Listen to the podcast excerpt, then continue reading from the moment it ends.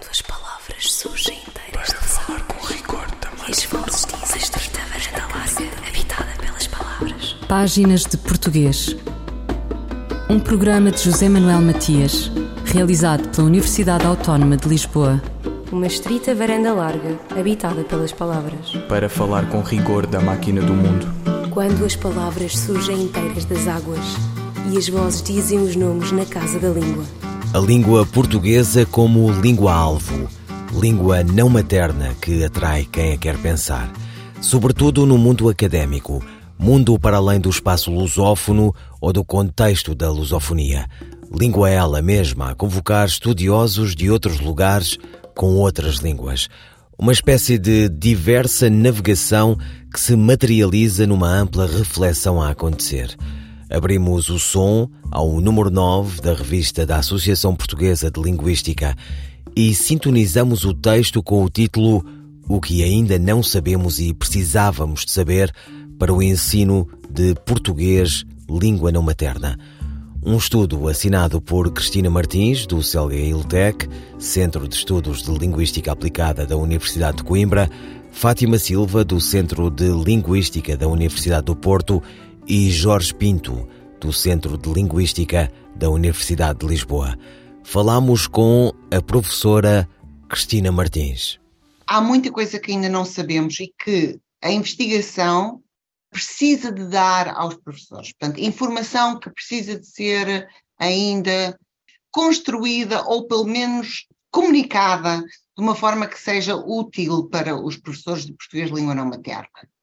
Uma área em que realmente precisamos de informação um, é, diz respeito aos padrões de sequenciação das estruturas linguísticas, naquilo que podemos chamar o desenvolvimento interlinguístico dos nossos aprendentes. E eu vou explicar um pouco o que é que se quer dizer com desenvolvimento interlinguístico. Quem aprende uma língua já em fases mais tardias da vida falo construindo aquilo que nós chamamos interlínguas, isto é, é um conhecimento linguístico instável, imutável, que não corresponde nem às línguas conhecidas pelos aprendentes, já, portanto, adquiridas, com destaque para a língua materna, mas também não corresponde rigorosamente à língua-alvo da aprendizagem. E, portanto, este conhecimento interlinguístico e a compreensão do seu, do seu, seu processo de construção é crucial para sustentar qualquer esforço instrucional eficaz, não é? E é isso que uh, uma equipa que eu coordeno aqui no, no, no, Centro de Investigação a que pertenço, o CELGA ILTEC, uh, é, é isso que nós temos procurado fazer no contexto de um projeto que estamos a desenvolver que se chama justamente para uma gramática descritiva das interlínguas de aprendentes de português língua não materna, valências pedagógicas procurando, portanto, estabelecer pontes que ainda escasseiam entre os estudos sobre a aquisição do português, eh, portanto, centrados no conhecimento do aprendente, e as abordagens para o seu ensino. Portanto, tem havido um divórcio uh, histórico entre estudos centrados no processo de aquisição, uh, e, portanto, a aquisição que ocorre no aprendente, e os estudos sobre as abordagens pedagógicas que têm estado muito mais voltados, estes últimos, para saber como se ensina, não é? Em detrimento, muitas vezes, do que se deve e pode ensinar. E, portanto, nós procuramos alertar para este, este fosso que existe, uh, este divórcio que existe entre os estudos uh, centrados na aquisição e os estudos uh, e as abordagens pedagógicas. E a que é que se deve esse divórcio? A fatores sobretudo históricos, não é? Na verdade, este, esse, esse casamento já existiu, não é? No, nos primórdios, nos anos 60 do, do, do século XX, os estudos sobre a aquisição de línguas não maternas estavam muito ligados a preocupações pedagógicas. Mas ao, à medida que fomos encontrando desenvolvimentos teóricos no âmbito dos estudos sobre a aquisição, por um lado, isso foi sobretudo isso. Deixou de haver tanta preocupação pedagógica e, e portanto, os estudos, os estudos, as abordagens pedagógicas ficaram muito entregues a si próprias, não é?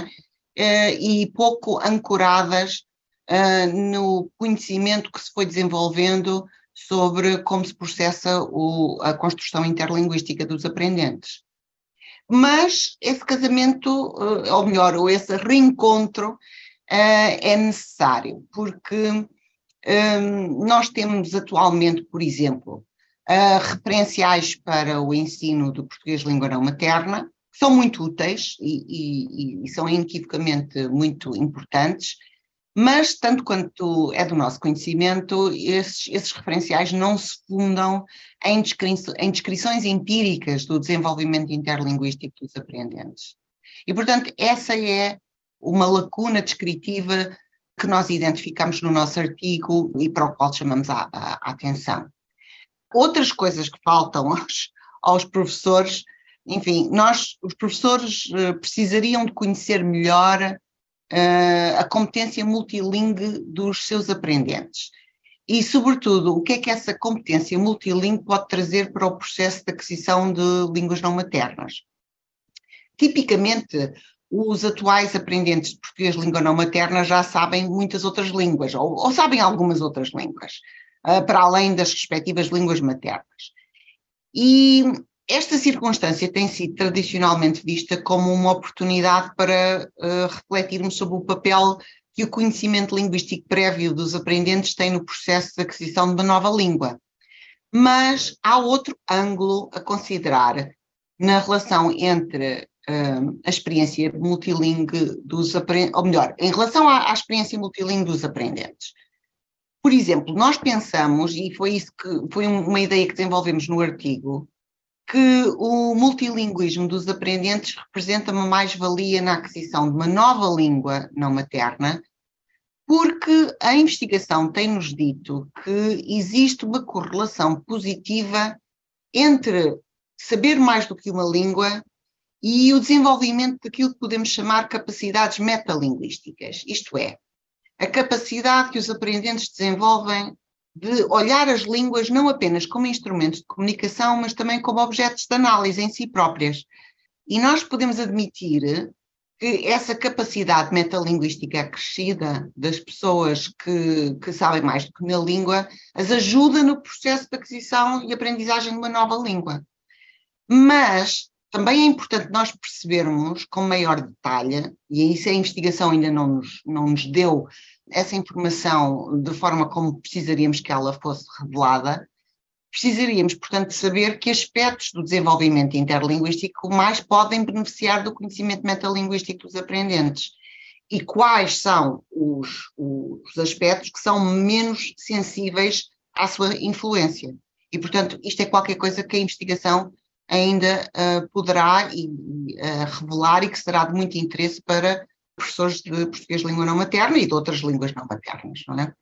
Porque tudo isto tem muita relevância para a determinação das abordagens que os professores vão adotar no ensino de certas estruturas. Portanto, uh, talvez a primeira pergunta seja se vale a pena ensinar gramática explicitamente ou não, não é? E esta é uma pergunta que tem sido muito, muito uh, muito, tem estado muito presente na investigação. E vale a pena? Há muita investigação que aponta no sentido de, de, de que a resposta seja sim, não é? E, portanto, nós também, enfim, os, eu e os meus colegas em, eh, pertencemos a esse clube, e, mas eh, precisamos também de, de, de saber se todas as estruturas linguísticas são boas candidatas para o ensino explícito, não é? Nós podemos admitir a relevância do ensino explícito da gramática, mas é importante que a investigação nos revele se todas as estruturas linguísticas são igualmente permeáveis ao efeito desse ensino explícito, não é? Cristina Martins, investigadora do Selgail Tech da Universidade de Coimbra, sobre o que ainda não sabemos e precisávamos de saber para o ensino de português língua não materna. O artigo foi publicado na edição nona da revista da Associação Portuguesa de Linguística. Fulgurações do nosso idioma. A avó escrevia açúcar com duplo S. Atravessara a fronteira do século XIX para o século XX, já no comecinho do vigésimo, um tal Bernardo Soares conversava em pose saudosa sobre M's dobrados, um pH que não era da análise da água, mas de empatia gráfica com o Pharmacon, o duplo L de Lelo, onde o essa da Póvoa do Varzim haveria de publicar e vender livros também do senhor editor Chardon, caso para dizer que tudo vinha de França, malgré lui, uma expressão que bem fica, só aqui, neste aquizinho de canto de som, onde a ortografia só se pode ouvir, que é o que escreve com a voz Ana Sousa Martins às voltas com o ensino da ortografia. A ortografia importa. É comum vermos alunos já no ensino secundário a darem erros ortográficos em palavras relativamente frequentes e comuns.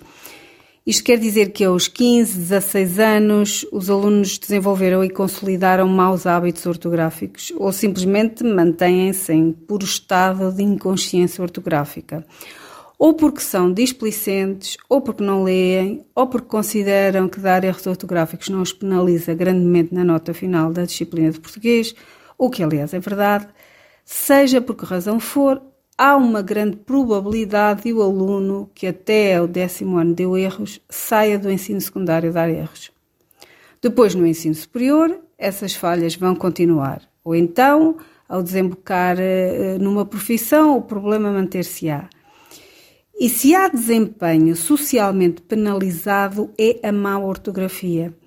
Dar erros ortográficos é vergonhoso. Uma falha na ortografia é aquela que todos sabem apontar o dedo. Um e-mail com erros ortográficos não é um e-mail vindo de ninguém credível, quanto mais de um profissional competente. O que origina o erro ortográfico é, por um lado, existirem várias maneiras de grafar um som e, por outro, o desconhecimento da gramática. No que toca ao primeiro ou à primeira causa, há várias maneiras de fazer com que o aluno automatize a grafia correta das palavras.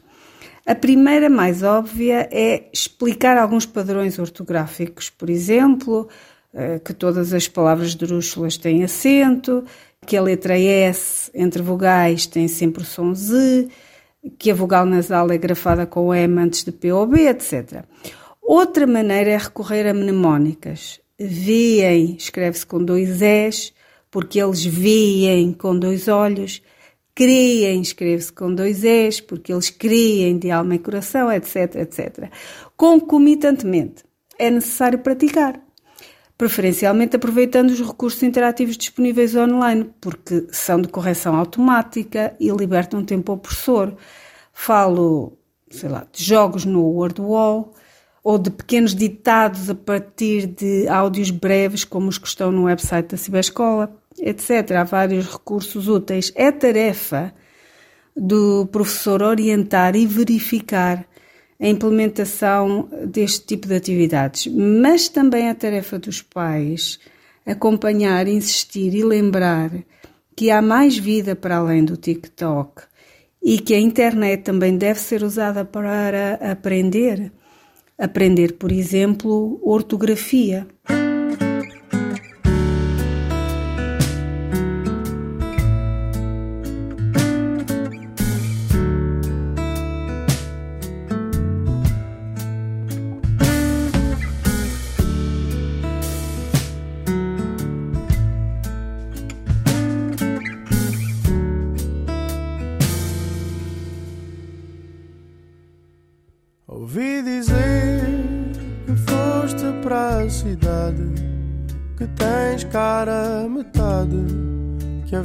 Vida te corre bem. Tens casa, casamento e ordenado, com tudo tão organizado. Terás filhos também. Ouvi dizer que agora estás na moda. Tem gente que te adora lá nas redes sociais que andas aí pelo mundo, fotografando tudo, mesmo as coisas mais banais. E eu aqui fiquei com os nossos sonhos só para mim. Já não te importa ter morta um limoeiro atrás da porta ao plantar flores no jardim. Trocas de bom grado, o céu estrelado por um condomínio bem fechado. E pior, trocas-me a mim.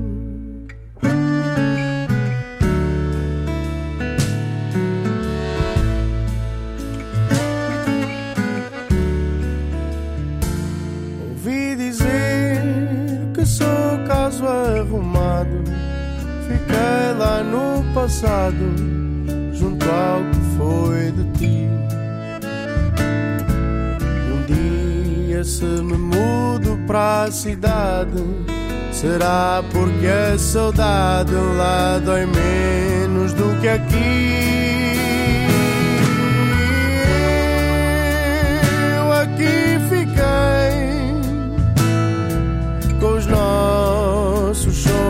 Só para mim. Já não te importa ter uma horta, um limoeiro atrás da porta ou plantar flores no jardim.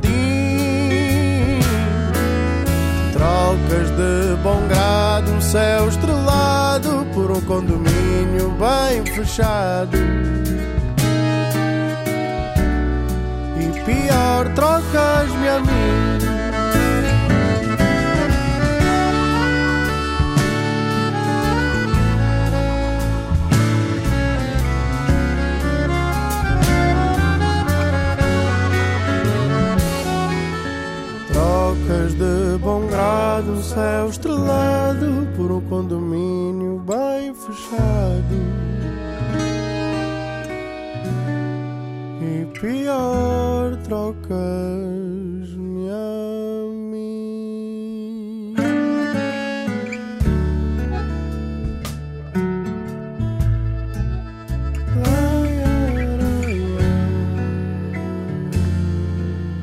Trocas-me a mim. Luís Trigacheiro. Voltamos à conversa com a investigadora Cristina Martins sobre o ensino do português língua não materna. A, nossa conclusão prende-se com um conjunto de, de perguntas que, que vale a pena fazer e que inquietam os, os professores. Nós identificamos ah, necessidades, não é? Precisamos, nomeadamente, de mais descrições do desenvolvimento interlinguístico dos aprendentes de português de língua não materna. Precisamos de intérpretes, não é? Da investigação existente, portanto, pessoas que façam a ponte entre aquilo que se faz no domínio da aquisição, dos estudos sobre a aquisição de português de língua não materna e uh, as abordagens de ensino e os agentes de ensino. Portanto, precisamos de intérpretes, precisamos de quem consiga estabelecer esse diálogo. Precisamos de estudos empíricos que permitam perceber de que modo podem uh, diferentes abordagens teóricas contribuir para a compreensão de aspectos particulares do desenvolvimento interlinguístico. Precisamos de programas de formação de professores de língua não materna que prevejam o papel da competência multilingue dos aprendentes e precisamos de, um, de um refinamento dos referenciais para o ensino e, e, para a prática pedagógica que assentem uh, em que, um refinamento que decorra de, de, um conhecimento empírico mais sustentado do desenvolvimento interlinguístico. Se um dia se chegar a responder a todas essas respostas, quais serão os benefícios? Quer dizer, os benefícios penso que são relativamente óbvios, porque toda, toda esta informação de que ainda não dispomos é informação que faz falta no terreno, é? faz falta a quem ensina. E, portanto, os benefícios manifestar-se-ão no, no, terreno. No, no, no, serão os, os, agentes de ensino os primeiros beneficiários, mas os últimos beneficiários e aqueles que, que importam uh, serão os aprendentes de português de língua não materna. E há aqui vontade, há, por parte, há aqui vontade por parte da Academia Portuguesa em enverdar e apostar nestes estudos? Bem, nós, pela nossa parte, já estamos a, a trabalhar nesse, numa destas frentes, não é?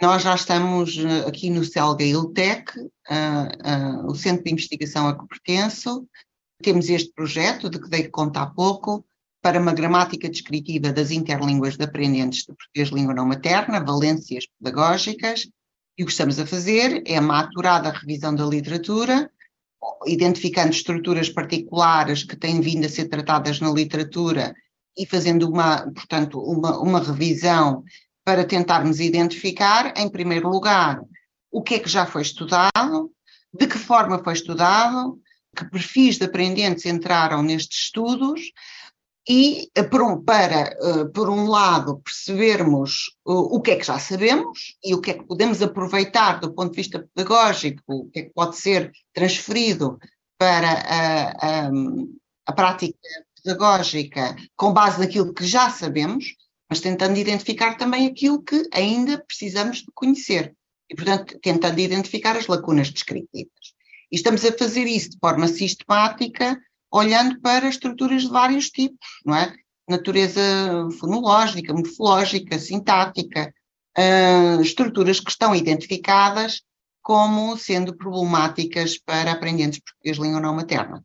Portanto, aqui no Celguilteco estamos a fazer a nossa parte, procurando então um, fazer essa ponte entre a investigação sobre aquisição e aprendizagem do, do português língua não materna e quem está no terreno. Portanto, os professores, as professoras que estão no terreno. E este projeto do ILTEC, um, esta gramática, está prevista uh, ter resultados quando? Está previsto ter resultados quando? Nós temos vindo, estamos neste momento a publicar, uh, uh, o, o, portanto, o projeto ainda está no início, mas já estamos a, a publicar o resultado das nossas um, das, das, revisões da literatura que já estamos a fazer uh, e que, que, já foram feitas algumas, uh, e portanto já existem alguns artigos publicados com, nesta perspectiva. Cristina Martins do Celgail Tech, Centro de Estudos de Linguística Aplicada da Universidade de Coimbra, coautora do estudo O que ainda não sabemos e precisávamos de saber para o ensino de português língua não materna, texto que leva também as assinaturas de Fátima Silva, do Centro de Linguística da Universidade do Porto, e Jorge Pinto, do Centro de Linguística da Universidade de Lisboa. Qual das frases está correta? Aqui compra-se os melhores fatos ou aqui compram-se os melhores fatos? A resposta de Carla Marques. Ambas as frases são aceitáveis, embora apresentem diferenças entre si. Na frase aqui compra-se os melhores fatos, temos uma situação de sujeito indeterminado, assinalada pelo pronome pessoal se.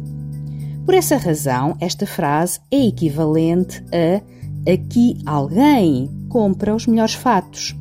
Encontramos esta indeterminação de sujeito presente em construções como diz-se que vai chover, alguém diz, ou vende-se casas, alguém vende.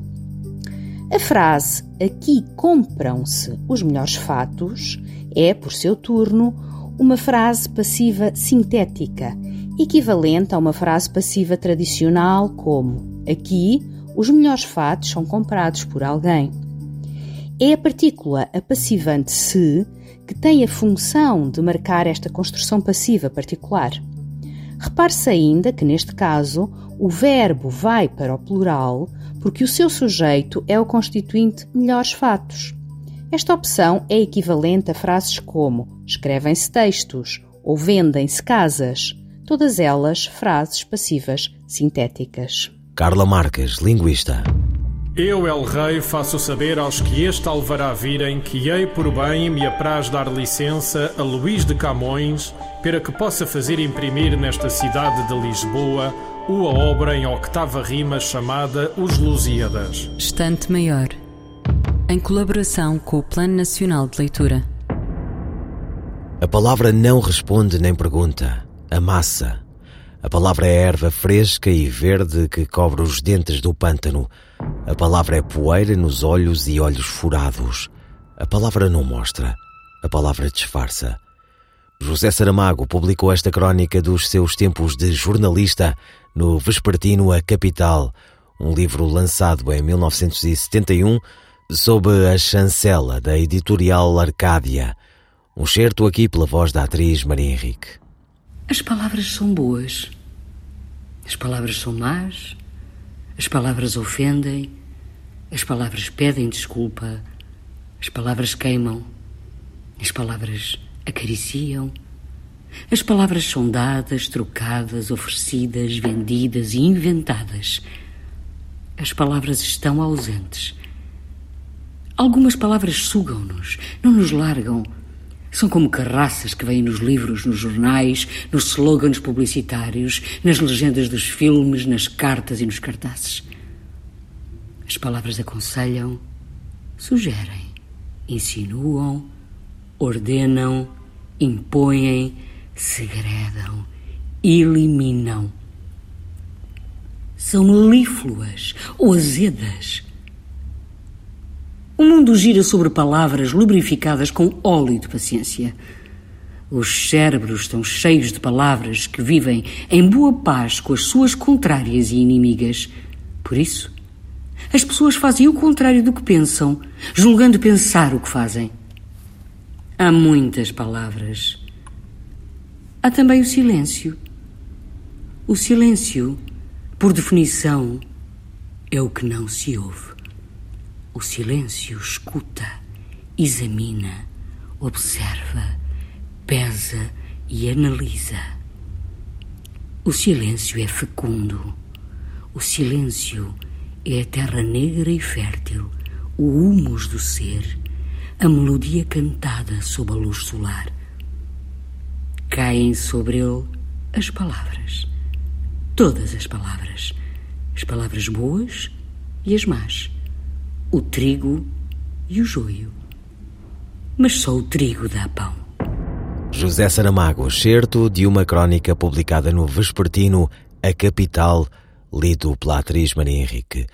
Ouviram páginas de português, pode voltar a ouvir em RTP Play as despedidas de José Manuel Matias, Luís Carlos Patraquim, Miguel Roque Dias e Miguel Van der Kellen. Quando as palavras surgem inteiras Para falar com rigor também. Páginas de Português. Um programa de José Manuel Matias, realizado pela Universidade Autónoma de Lisboa. Uma estrita varanda larga, habitada pelas palavras. Para falar com rigor da máquina do mundo. Quando as palavras surgem inteiras das águas e as vozes dizem os nomes na casa da língua.